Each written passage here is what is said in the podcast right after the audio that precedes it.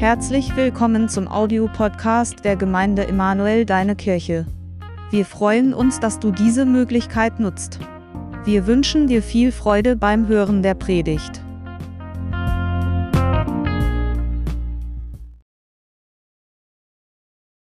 Ja, meine Lieben, ich wünsche euch Gottes Segen beim Hören der Predigt. Wissen Sie, warum es Pfingsten gibt? Und diese Frage wurde bei einer Umfrage an Menschen gerichtet. Und die Tine hat uns ja schon einiges darüber berichtet. Und das Ergebnis war, dass jeder zweite Deutsche nicht wusste, was am Pfingsten gefeiert wird. Aber lesen wir heute Morgen selbst nach, was die Bibel zu dem ersten Pfingstfest sagt, welches nach dem Tod, der Auferstehung und der Himmelfahrt von Jesus Christus stattfand. Und da lesen wir einen Text aus der Apostelgeschichte. Apostelgeschichte 2 und hier die Verse 1 bis 4.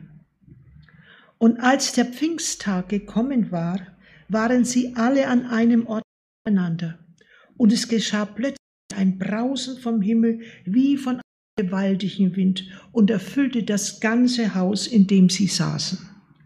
Und es erschienen ihnen Zungen zerteilt, wie von Feuer, und er setzte sich auf einen jeden von ihnen, und sie wurden alle erfüllt von dem Heiligen Geist und fingen an zu predigen in anderen Sprachen, wie der Geist ihnen gab auszusprechen. Am Pfingsttag sind die Jünger in Jerusalem versammelt. Sieben Wochen sind nun nach der Auferstehung des Herrn Jesus vergangen. Und der Herr hat ihnen den Auftrag gegeben, die Stadt nicht zu verlassen, sondern auf die Verheißung des Vaters zu warten, denn sie sollten mit dem Heiligen Geist erfüllt werden. Jerusalem ist voll von Pilgern, denn man feiert sieben Wochen nach dem Passafest das Fest der Erstlingsgaben oder wie es uns als Pfingsten bekannt ist. Und zu diesem Fest wurde das erste Kalb oder Lamm eines Muttertieres, erste Gerste, den Priestern gebracht. Und so drückt man seine Dankbarkeit gegenüber Gottes Segen aus. Es ist ein Erntedankfest. Aber am Pfingstfest erzählt man sich bis heute, habe Gott dem Mose auf dem Berg Sinai die Gebote übergeben. Und an diesem Pfingstfest geschieht in Jerusalem etwas Unglaubliches. Die verängstigten Jünger Jesu, die sich aus Angst vor den Juden hinter verschlossenen Türen verschanzten, werden zu mutigen Zeugen. Und einer Menge von Festbildern bezeugen sie mutig und lautstark die mächtigen Taten Gottes ein Brausen von Himmel, wie von einem gewaltigen Wind, Zungen wie von Feuer.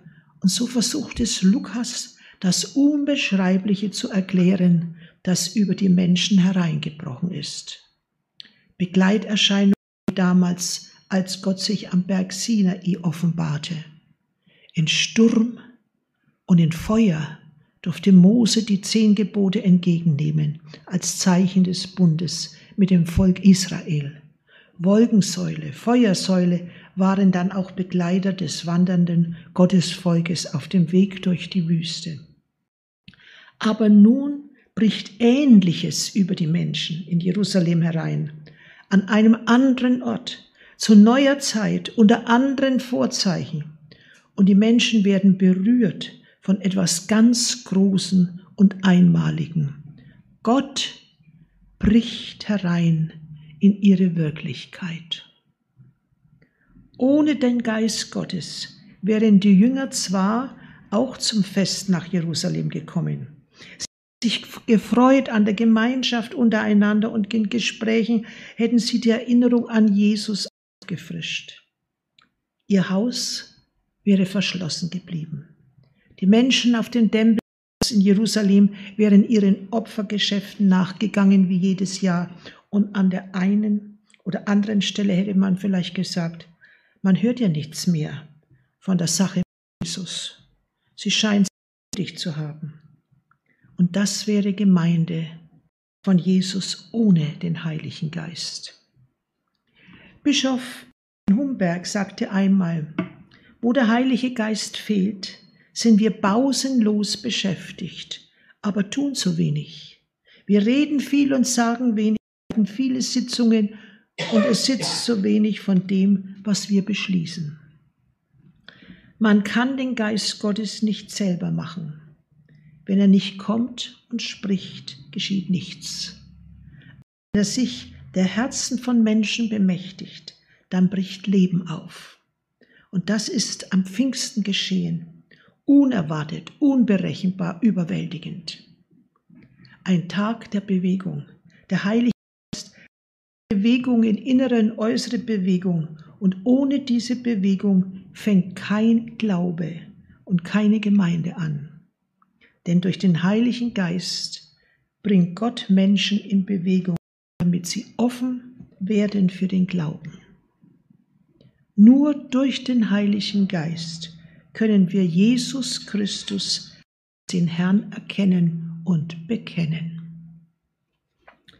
Als Gottes Geist die Schar der Jünger an jenem ersten Pfingsttag erfasste, da wirkte er in Kraft und Vollmacht, Zeugen von Jesus zu sein, so wie es Jesus beim Abschied verheißen hat. Und das lesen wir in Apostelgeschichte 1, Vers 8 aber ihr werdet die Kraft des Heiligen Geistes empfangen, der auf euch kommen wird, und werdet meine Zeugen sein in Jerusalem und in Judäa und Samarien bis an das Ende der Erde. Der Heilige Geist macht die verängstigten Jünger zu freimütigen Zeugen von Jesus bei den Menschen, die aus den verschiedenen Nationen nach Jerusalem gekommen sind und ihre Worte finden Gehör und Beachtung. Sie gehen mitten durchs Volk, können sich verständlich machen und werden unter den Spottenden auch verstanden. Und so lesen wir in Apostelgeschichte 2, 7, 8 und 12 bis 13. Sie entsetzten sich aber, verwunderten sich und sprachen, siehe, sind das nicht diese alle, die da reden aus Galiläa? Wie hören wir denn jeder seine eigene Muttersprache? Sie entsetzten sich auch über alle und wurden ratlos und sprachen einer zu dem anderen, was will das werden? Andere aber hatten ihren Spott und sprachen, sie sind voll von süßen Wein. Wenn Jesus seine Jünger mit dem Heiligen Geist erfüllt, dann kann niemand mehr über die großen Taten Gottes schweigen. Und von der Menge vormals beängstigte Petrus. Und da hören wir in Apostelgeschichte 2,14, da trat Petrus auf mit den Elf, erhob seine Stimme und redete zu ihnen. Ihr Juden, liebe Männer, alle, die ihr in Jerusalem wohnt, das ist euch kundgetan. Worte zu euren eingehen. Ich glaube nicht, dass Petrus voll Geistes geworden wäre, wenn da nicht jene andere Stunde vorausgegangen wäre, in der es hieß, und Petrus ging hinaus und weinte bitterlich. Welch eine Stunde, wenn ein Mann über sich selbst weint. In jeder, in jener Stunde sah Petrus zum ersten Mal sich richtig, so wie der Heilige Geist ihn sah. Wie schrecklich war doch seine Sünde. Und der Heilige Geist ergießt sich nur in ein gütiges, bußfertiges Herz. Petrus hat den Geist der Gnade erhalten. Und nun steht er vor dir und verkündet freimütig, so wie wir es in Apostelgeschichte 2, 36 lesen. So wisse nun das ganze Haus Israel gewiss, dass Gott diesen Jesus, den ihr gekreuzigt habt, zum Herrn und Christus gemacht hat. Petrus sagt den Leuten mitten ins Gesicht, diesen Jesus, den ihr gekreuzigt habt, hat Gott zum Herrn und Christus gemacht. Das war das Ende seiner Predigt. Keine, kein tröstlicher kein Hinweis auf Vergebung und da wird Mut. Das traut sich heute keiner mehr. Jemand sagt in einer Pfingstpredigt, damals und heute folgendes.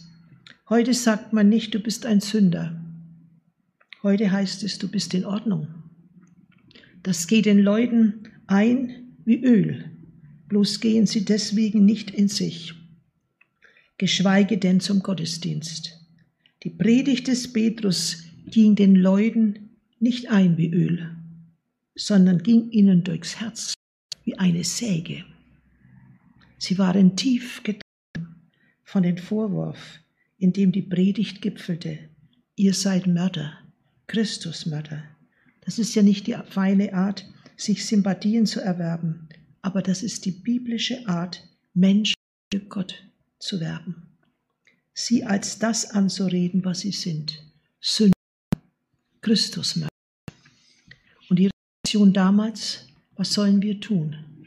Die Reaktion heute, Achselzucken. Wir haben mit diesem Tod, was haben wir zu tun mit diesem Tod? Genauso viel wie die Hörer von Petrus. Das waren nicht nur Römer, sondern Leute aus vielen Völkern, die sich als Touristen zum Pfingstfest in Jerusalem aufhielten.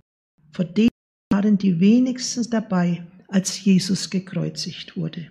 Zu denen sagt Petrus, ihr habt ihn gekreuzigt. Das meint auch das Lied, ich habe selbst verschuldet, was du getragen hast. Ich denke dabei an eine Geschichte, die Pfarrer Wilhelm Busch erzählte. Ein Pfarrer aus dem Ravensburger Land wurde schwer krank.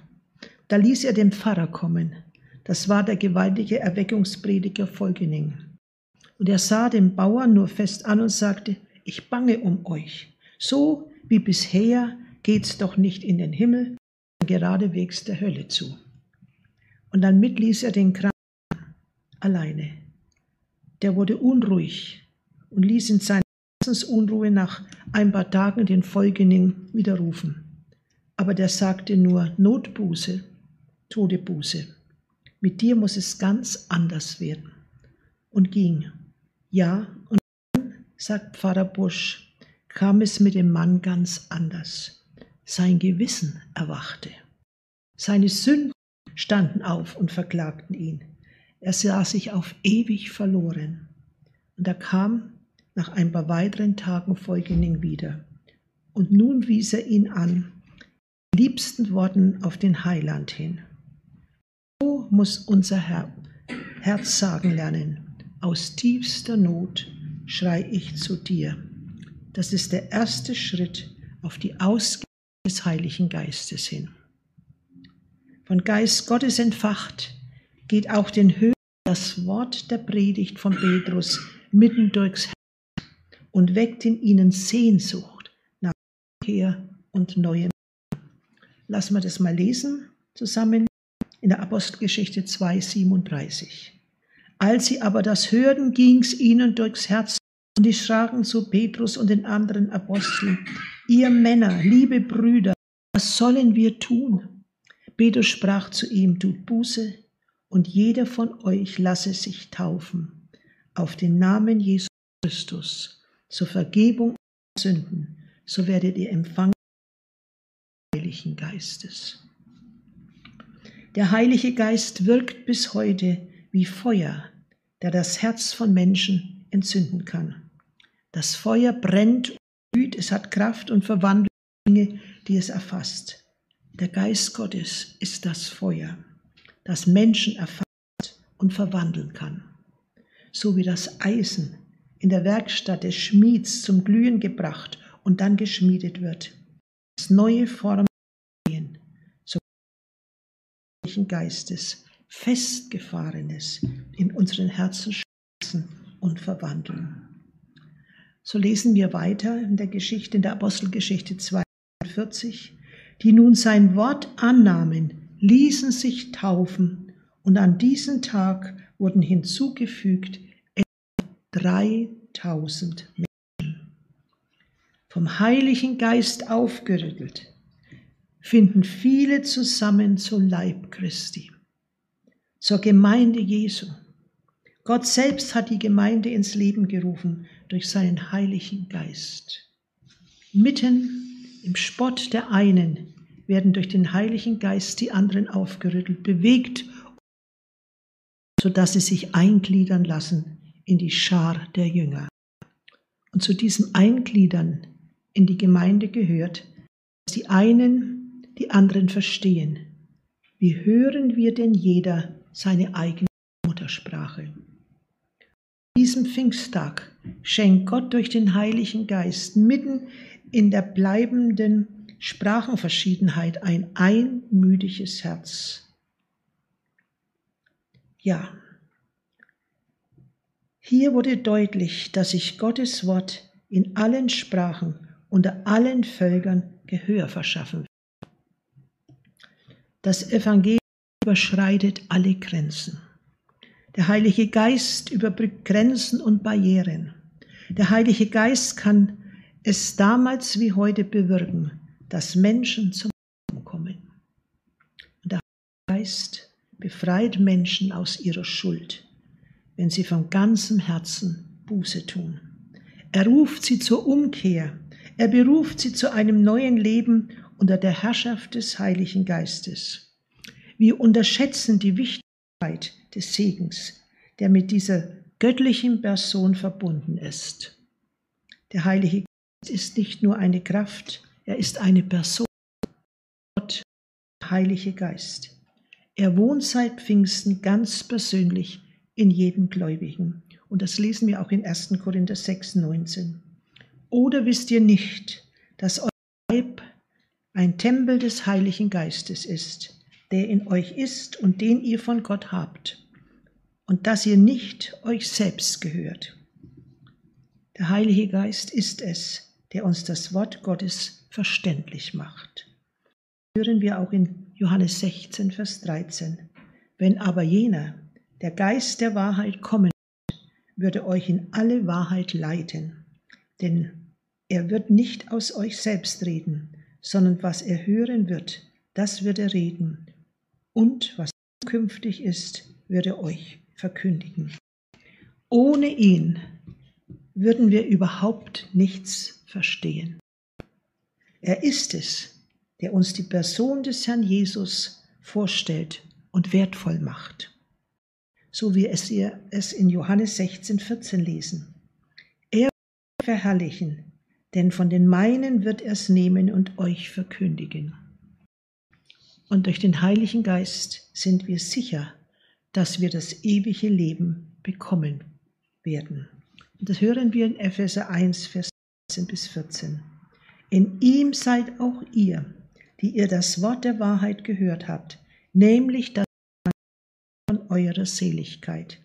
Ihm seid auch ihr, als ihr gläubig wurdet, versiegelt worden mit dem Heiligen Geist, der verheißen ist, welches Unterpfand unseres Erbes zu unserer Erlösung, dass wir sein Eigentum würden zum Lob seiner Herrlichkeit. Pfingsten ein Grund für Dankbarkeit, denn hier werden Signale gesetzt. Gott ist bei uns. Der Geist Gottes kommt zu den Menschen. Jesus ist spürbar gegenwärtig. Haben wir schon über dieses gewaltige Geschenk gedankt? Die Jünger waren stürzt und bekümmert, dass sie Jesus verlieren sollten. Doch Jesus sagte, dass es wohl das Beste sei, da der Heilige Geist, der Tröster und Herr kommen werde, wenn er von ihnen gehe. Solange Jesus Mensch war, konnte er nicht überall bei ihnen sein. Solange Jesus in leiblicher Gestalt unter ihnen weilte, konnte er die Herzen aller Menschen nicht gewinnen. Er war wie ein Mensch, an Zeit und an Ort gebunden. Und für den Heiligen Geist gibt es eine solche Begrenzung nicht. Er ist überall bei uns, wohin wir auch gehen. Und durch den Heiligen Geist erfüllt sich die Verheißung. Und siehe, ich bin bei euch alle Tage bis an der Weltende. Jesus sagte, der Heilige Geist würde eine ständige Gemeinschaft mit den Menschen eingehen und denen, die das Evangelium verkündigen, Kraft verleihen, sodass ihre Botschaft in die Herzen der Menschen dringt, einerlei an welchem Ort sie auch predigen. Ein Missionar, der in einem indischen Dorf die Geschichte Jesu in Lichtbildern darstellte, die an eine Weise eines als er die Kreuzigungsszene zeigte, sprang plötzlich ein Inder nach vorne. Komm herunter, rief er, nicht du. Ich müsste dort oben hängen. Wie kommt es, dass der Anblick eines Mannes, der vor 2000 Jahren in Palästina wie ein Verbrecher gekreuzigt wurde, seit Jahrhunderten und bis auf den heutigen Tag die Menschen ergreift? Was das verdankt dem Wirken des Heiligen Geistes. Der Heilige Geist bewirkt, dass wir Menschen uns unserer Sünden bewusst werden. Wie kommt es, dass die Menschen in dem gekreuzigten Sohn Gottes erkennen, der römische Hauptmann, der zum Kreuz aufblickte? Je mehr wir darüber nachdenken, umso erstaunlicher ist es, dass die Menschen ihr Vertrauen auf jemand setzen, der als Verbrecher gekreuzigt wurde.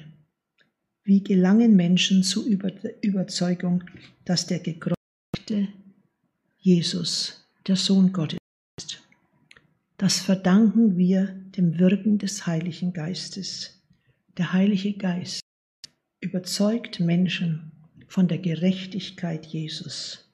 Pfingsten ist ein Grund zur Dankbarkeit denn hier werden Signale gesetzt. Gott ist bei uns. Gottes kommt zu den Menschen. Jesus ist spürbar gegenwärtig. Haben wir schon für dieses gewaltige Geschenk Gottes gedankt. Heute wollen wir uns an die gewaltige Tat Gottes erinnern, denn ohne die Erlösungstat Jesu gäbe es keine Sendung des Heiligen Geistes. Amen.